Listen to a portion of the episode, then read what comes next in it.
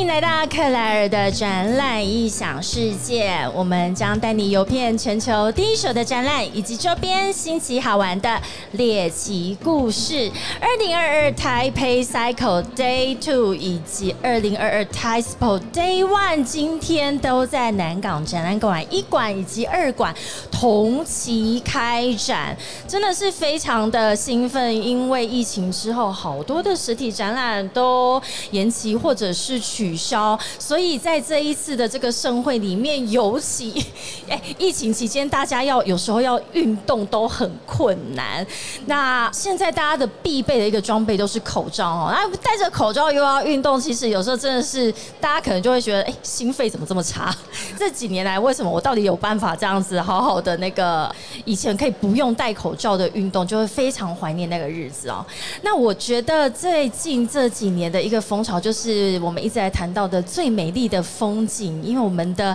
美丽的风光还要搭配在里面运动的人们，所以我觉得女生在骑车的时候，就是有那一股优雅跟那一个呃，就是觉得有一个粉红色的小点飞过去的感觉，跟男生骑车的感觉差很多。我们今天非常高兴在这个时段邀请的来宾是我们的知名车手魏华轩小侯。Hello，Claire，大家好。小侯，我这一个阶段可不可以就放松，让你来主持？哦，没有办法，因为我刚试踩你们的挑战活动，我现在全身暴汗，然后刚还拿这个山峰。我们的手举牌很好用啊！哈，为什么那个小侯来到我们现场那个受访前啊，他进行了一个活动，就是我们这一次在 Live Podcast 有一个联名啤酒的兑换活动，但是在这个兑换之前，要先去提升你的心肺，也就是我们在现场有一个骑乘的任务要达成，然后。加入我们的克莱尔的展览异想世界的 podcast 之后，就可以兑换到这一瓶限量的啤酒。那个小红，你来跟我们聊一下，刚刚那一个设定是不是对女生来讲真的是一个很过分的一个规格？我觉得有点硬哎、平常我都有踩训练台，刚好那个软体是我平常练习的软体。哦他们 OK 说男生要连续九十秒三百瓦，那我想说对男生来讲比较容易办到，但女生真的太硬了，女生居然要连续九十秒两百五十瓦，天哪，这是国手的这个标准哎、吗？没有错，所以我们今天就是只有国手才可以兑换到啤酒啊，没有啦，没有这样。我们刚刚也有一位男性车手，其实好像看起来是参展商，说多两瓜碎两瓜，然后没有达标，说我可那不然我就拿个啤酒拍照好了，我觉得实在太可怜，就送他一瓶这样子。所以小侯，我们来聊一下你自己成为一个职业车手的。过程，如果你不告诉我是车手，我这样猛然一看你，我想说这就是个娇弱的女生啊。其实我不算是职业啦，算是业余。就平常如果有一些挑战赛的话，我会用市民组分组的身份去参加一些运动赛事。那如果是职业的，我刚刚就不会失败了。啊，好的，那所以，但是我觉得光是从进入业余车手的这一段历程，我觉得都没有那么简单，是怎么样的一个契机呢？我那时候二零零八年离开电视台的时候，我就想说啊，先让自己休息一年。那那时候二零零八年刚好有一部电影叫做《练习曲》，是是一个听障的演员东明相他演出的。那我看到他台湾环岛一圈之后，我就很向往。可是那时候的我，二零零八年，那十多年前，我连十公里都没有骑过，我顶多大概就是骑着像 U Bike 那种车，骑三公里我就回来了。这是我目前的状态。对，然后后来我就是想说，离开电视台之后，突然很闲，不知道做什么。那朋友又揪去骑脚踏车，我就从河滨大概十公里、二十公里、三十公里慢慢骑，然后就交到一群坏朋友，带我去买脚踏车，买那种弯把的公路车。开始剁手熟了。对，那换了弯把公路车，当然它骑的速度会比小哲快，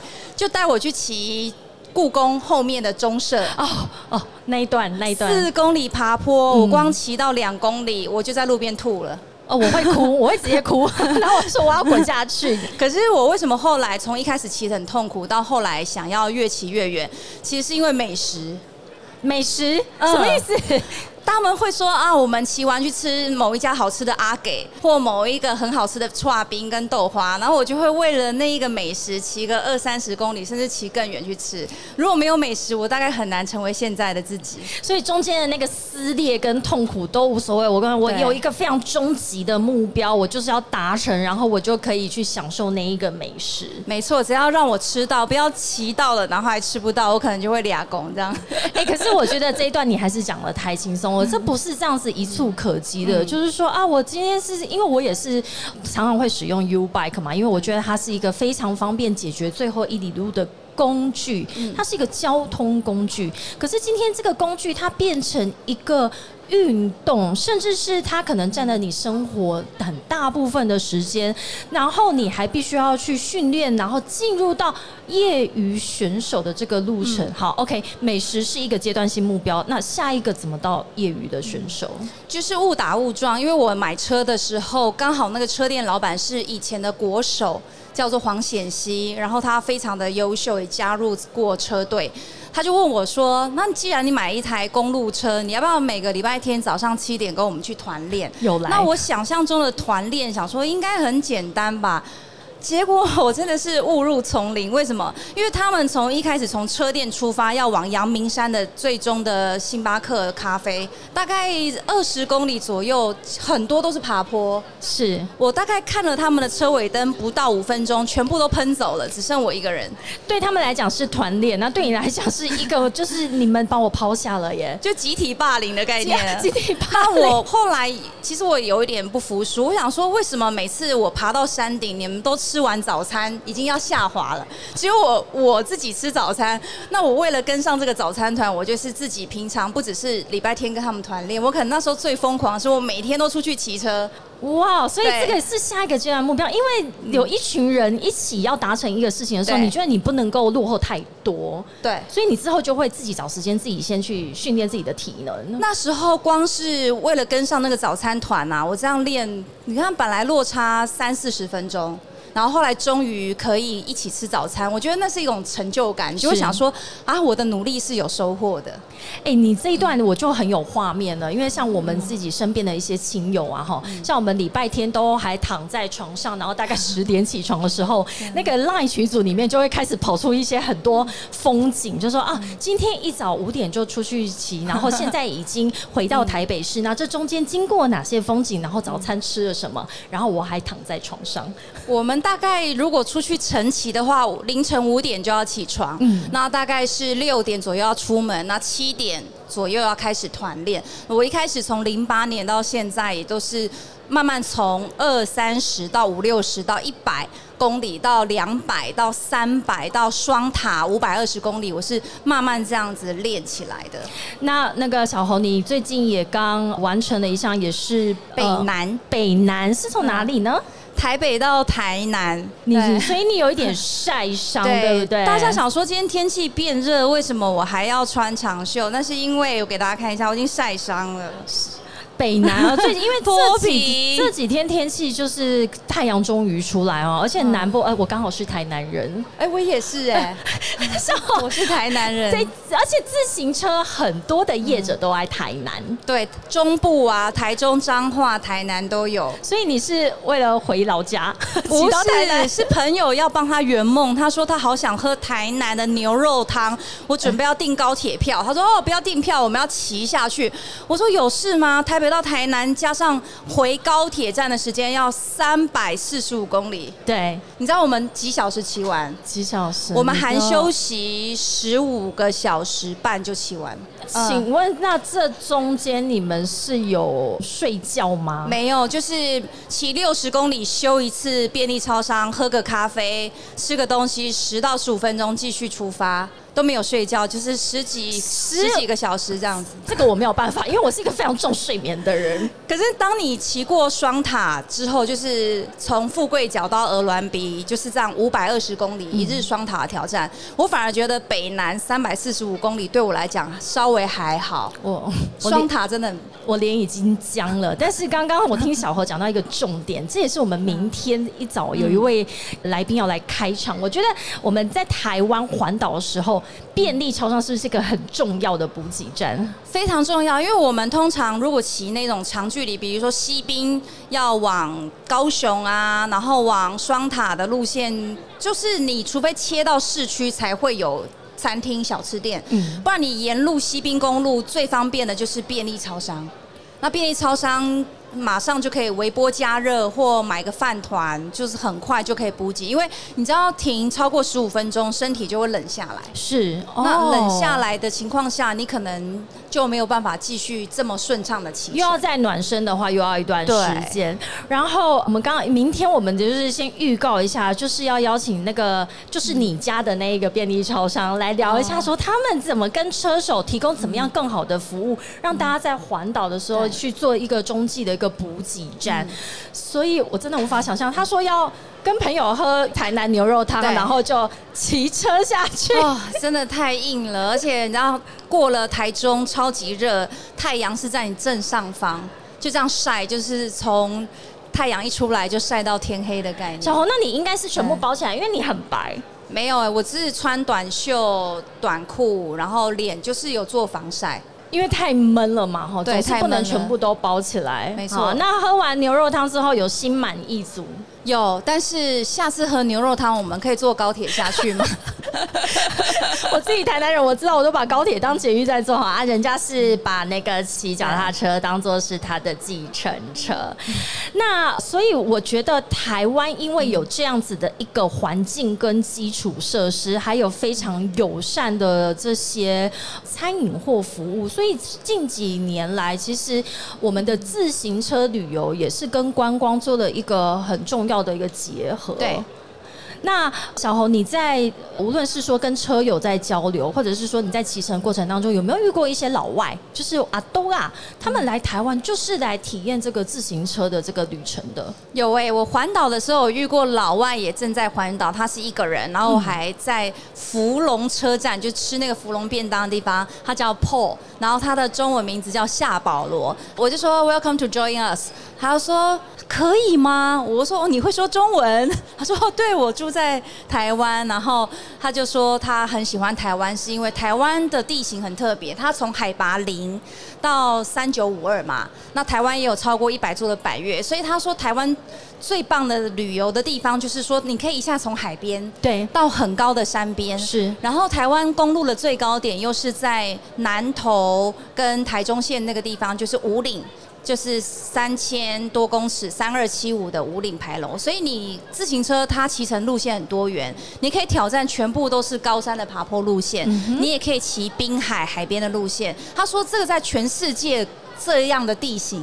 对，是我们是呃很难独一无二的，没错没错。所以真的是有很多的外国人是为了这样子的体验来到台湾，然后再来，我觉得啦，因为我们所谓的基础设施也要有，例如我们的道路的骑乘的品质，还有就是周边的这一些服务补给的这个功能，这这对车手来讲是不是一个很重要的因素？非常重要，因为我之前去过，也是一个自行车天堂，就是瑞士。瑞士也是小小的一个国度嘛，但是你知道他们比较不方便，是他们没有二十四小时的便利商店，他们的商店都是下午五点就关门。对那我有次去骑一个天堂路，它就是冰河列车会经过的路线，它有点像小五岭，台湾就是连续的那种缓坡，一路往上爬，爬到两三千公尺。我那时候爬到已经五点多了。身上一滴水都没有了，也没有吃的。然后我们想要去补给，发现所有的店都关了。天哪！弹尽粮绝的时候，我们只好找抠外国的朋友、当地的朋友说。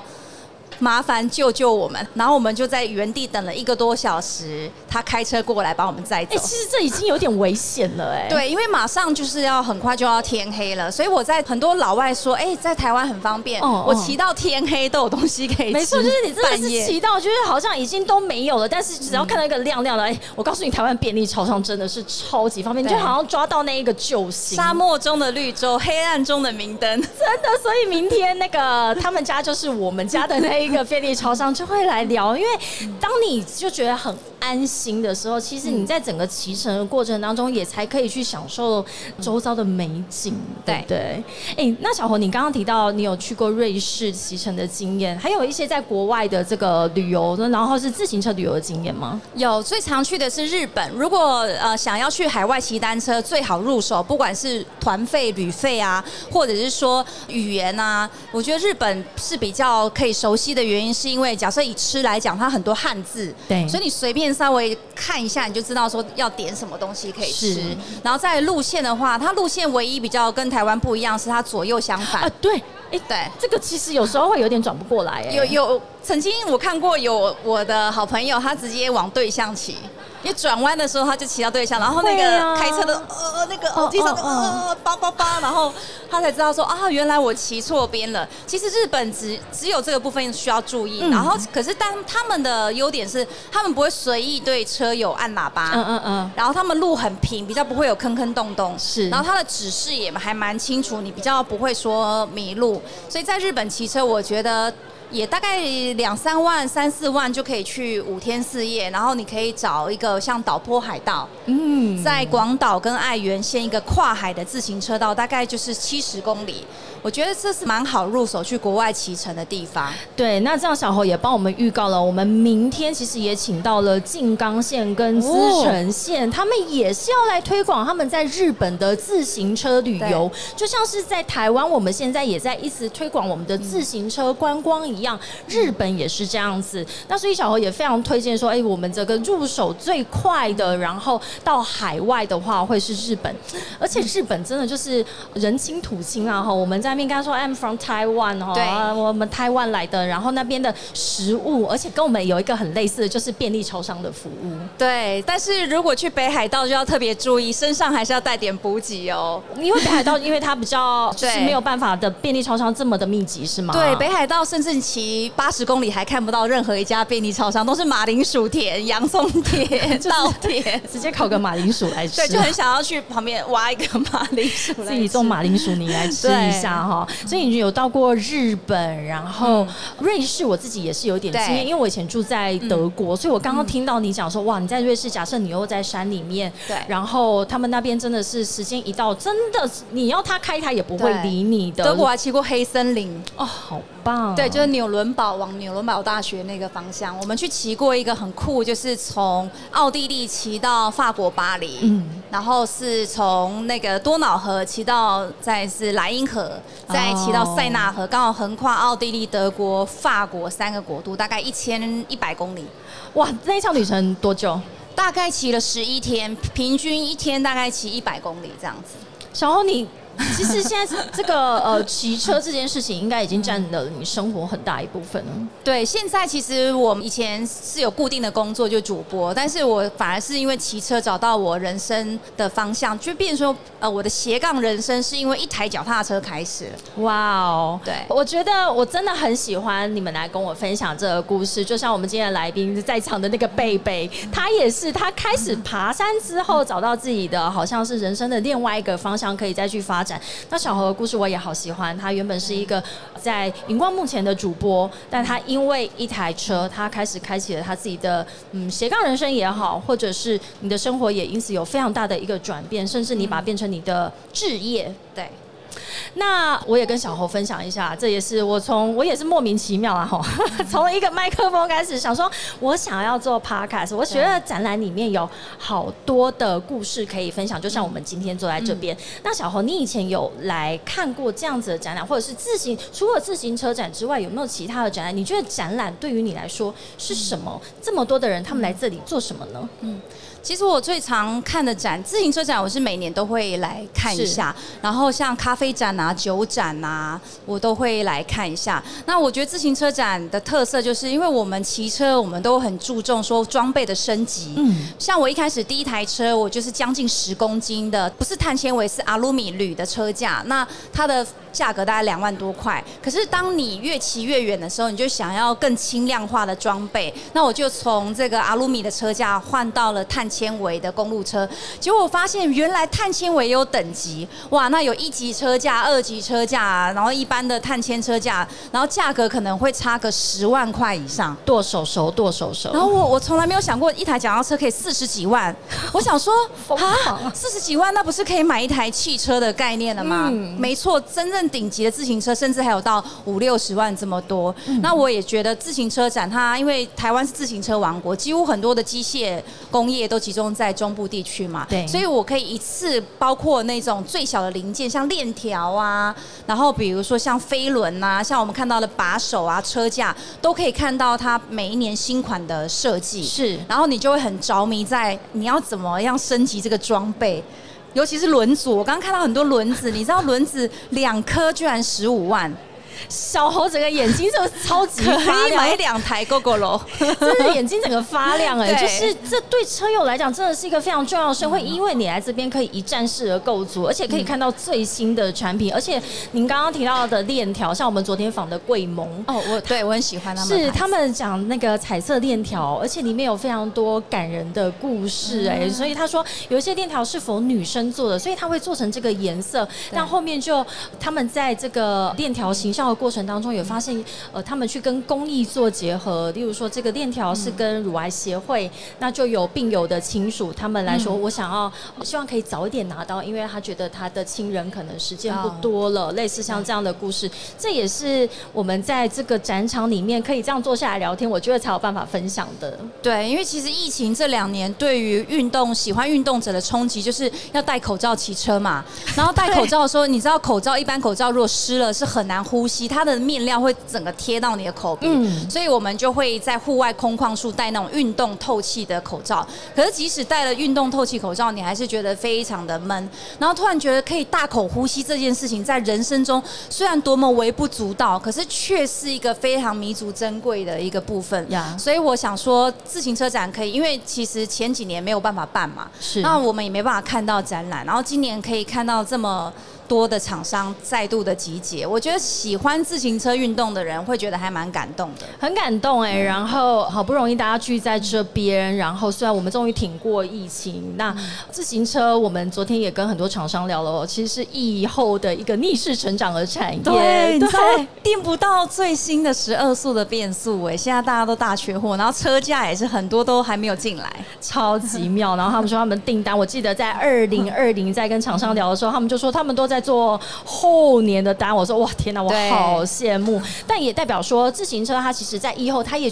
扮演了一个很重要的角色，因为为了呃减少接触，然后再加上大家现在对于生活品质的一个重视，自行车它其实是可以去调剂你的生活，甚至像小猴这样可以找到自己的人生的另外一条路、一个方向。对，自行车对我来讲算是翻转我人生的一个很重要的交通载具。我要哭了哈！给你我们的故事 top two，那第二名，然后第一名就是刚刚我们讲的那一个呃链条带动后面的一个呃亲友的故事啊。今天非常谢谢我们华轩小侯来到克莱尔的展览异想世界。我们在二零二二 Taipei Cycle Day Two 也是二零二二 Taipei。Day One，请小侯来到这边分享他的这个成为业余车手，但是对我来说，其实就是人生最美的一道风景。这个车手的这个故事，也感谢你分享你的人生的经验。希望你今天玩的开心。好，欢迎加入我们哦，也欢迎加入我们哦。谢谢大家，我们下个时段见了，拜拜，拜。